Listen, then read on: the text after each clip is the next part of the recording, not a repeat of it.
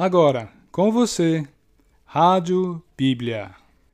Sendo o tema da reflexão esta vez, o valor de uma criança.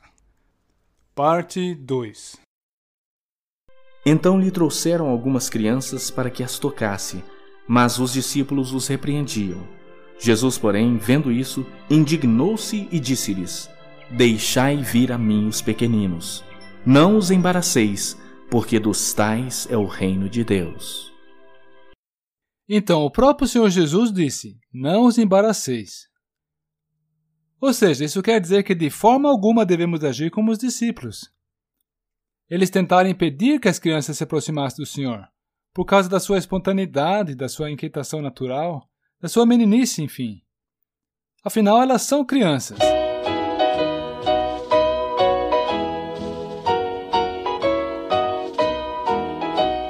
E tem um outro detalhe que talvez muitos nem considerem: que quando nos encontramos com o Senhor Jesus, seja onde for, em família ou como igreja, e se então deixarmos as nossas crianças soltas, entregues a si mesmas, distraindo outras crianças cujos pais estão se esforçando para que se aquietem aos pés do Mestre, para poder estar completamente aberto ao que ele tem a dizer. Ah, então, mesmo sem ter uma má intenção, também estamos servindo de tropeço aos pequeninos. Por quê? Porque a palavra diz que tudo tem o seu tempo determinado, e há tempo para todo o propósito debaixo do céu. Isso é em Eclesiastes 3, versículo 1. E no versículo 7 nós lemos que é tempo de estar calado e é tempo de falar. E, caso Salomão estivesse escrevendo especificamente para as crianças, ele também teria escrito: Olha, crianças, há tempo para brincar e tempo para deixar de brincar. Mas isso cabe a nós, principalmente aos pais, a ensinar e a orientar as nossas crianças, para que elas saibam que quando estamos na presença do Senhor, nós estamos focados, querendo ouvir o que Ele tem a nos dizer. Numa atitude quieta, sem bagunçar ou fazer brincadeiras, porque nós queremos prestar atenção com reverência e com respeito. Provérbios 22, versículo 6 cabe bem aqui. Ensina a criança no caminho em que deve andar, e ainda quando for velho, não se desviará dele. Nós sabemos que as crianças podem e sabem ficar quietas. Aliás, elas sabem também melhor do que nós. Os televisores e os videogames que o digo, né?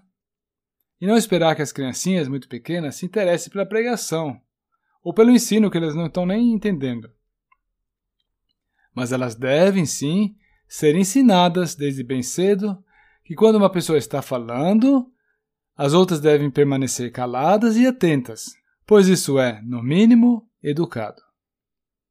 Mas aí talvez alguém vá dizer: as crianças não aprendem nada da palavra ministrada. Tudo bem, mas elas certamente vão aprender com a disciplina de ter que ficar quietas por um certo tempo. E é importante isso, pois quando estamos congregados ao nome do Senhor Jesus, ele prometeu, ele se faz presente. Portanto, se nós não deixarmos as crianças irem a ele, antes, pelo contrário, as privamos de ir às reuniões. Ou então nós até levamos as crianças juntos para assistir às reuniões, só que ali deixamos que elas sejam displicentes, brincando, correndo, distraindo-se. Ora, isso até pode, em última instância, levar o próprio Senhor a indignar-se conosco. Deu para entender? Em Marcos 10, versículo 14, referindo-se aos pequeninos, o Senhor Jesus disse que dos tais é o reino de Deus. Se o reino de Deus pertence a alguém, além dele próprio, então ele pertence aos pequeninos, às crianças. E tem mais.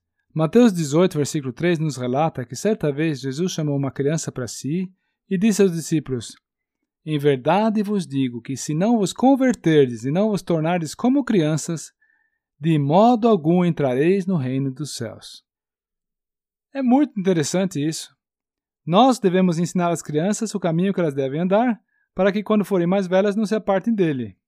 Pois bem, e agora nós temos que aprender das crianças sobre como entrar no reino de Deus.